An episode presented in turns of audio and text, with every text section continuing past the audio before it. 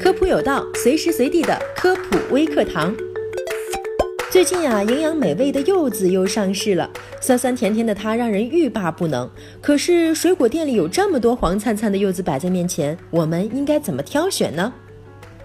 第一步，看形状，柚子要尽量选择个大的，一般个大的成熟的会更好。要选择头部尖、颈部短、下面宽且扁平的。如果全身圆滚滚，或者是头部又大又长的果皮，一般都比较厚。第二步就要看颜色了，柚子要选择表皮颜色比较均匀、发青发绿的柚子啊，一般还不太成熟，但是也不要挑选颜色过分黄的柚子，这种柚子啊会过于成熟，导致里边的水分流失，影响口感。第三步要上手去摸一摸，成熟的柚子表皮摸上去比较光滑细腻，反之呢手感会比较粗糙，还可以用手按一下柚子。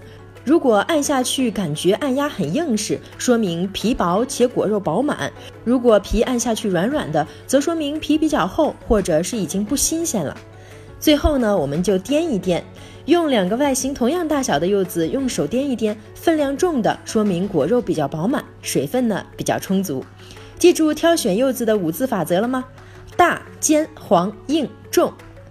好了，以上就是本期科普有道的全部内容了。非常感谢您的收听，赶紧去水果店里挑一个柚子试试吧。